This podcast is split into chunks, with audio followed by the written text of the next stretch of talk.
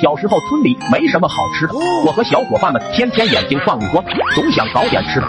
终于熬到了星期五，书包都没有往家放，我们几个蹲在麦秸堆里商量怎么搞点吃的。这时阿帅疯一样的跑过来，气喘吁吁的对我们说，他去邻村治痔疮，看到邻村有一片黄皮果园，树枝都被黄皮果压弯了。我们一听，哈喇子都流到了地上。经过一下午讨论，我们制定了详细的计划。天一黑，我们就出发了，沿着乡间小路悄悄靠近了果园，但是周边都被荆棘围住了，只有一面墙，还挺高，我们爬不上去。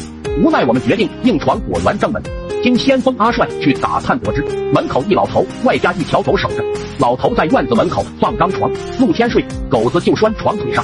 这下把我们难住了。老头暂且不用管他，睡得比二师兄都香，呼噜声在进军果园二里地的地方都听见了。关键是狗不好对付，对于八零后来讲。村里的两霸大白鹅和狗，那都是小时候的阴影啊！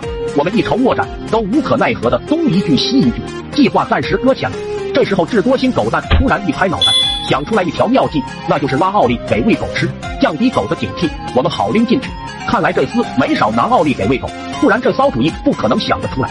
我们一听也没什么其他的好主意，更没有好东西喂狗啊！我们都没有好吃的，也罢，就这样试一下。我们把经常挨揍的阿帅叫来，让他拉一炮。他死活不肯，最后在我们拳脚淫威之下屈服了。于是找了一片梧桐树叶，一顿噼里啪啦，那个味儿熏得我们差点跟狗拼命去。阿帅双手捧着树叶，慢慢向狗走去。这二货自己都快被熏晕了，一直干呕。我一脚踢在他屁股上，让他加快速度。我们在后面殿后。这货捧着那堆生化武器，慢慢的靠近院子门口，往里一扔，啪！阿帅这厮是把这辈子的运气都用完了似的。那坨奥利给不偏不倚的正好敷在老头脸上，老头瞬间惊醒，大喊谁呀谁呀！我们赶紧趴在旁边玉米地里，大气不敢喘。老头喊了几句没有答应，他才用手擦了一下脸。这一擦不要紧，我们接着听到了一阵阵翻江倒海的呕吐声，狗叫声和老头呕吐声折腾了足足有十几分钟，才消停下来。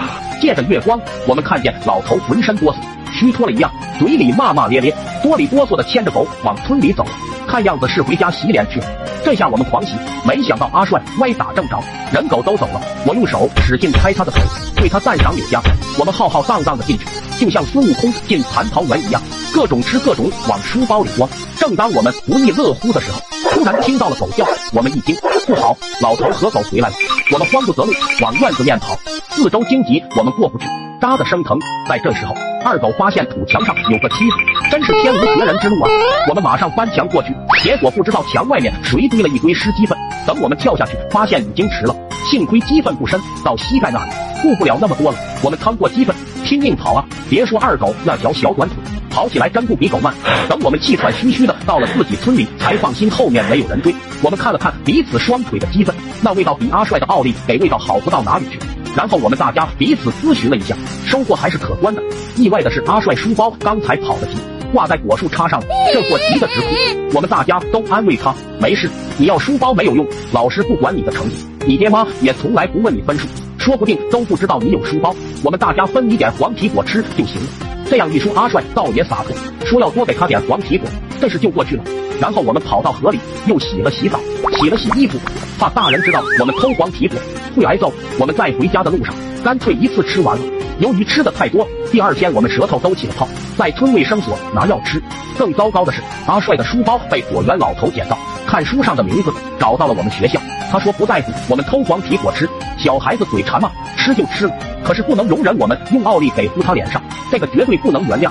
我们才吃了降火药，又去诊所拿了跌打损伤的药。我们家长这一顿揍啊，整个村都听到我们鬼哭狼嚎。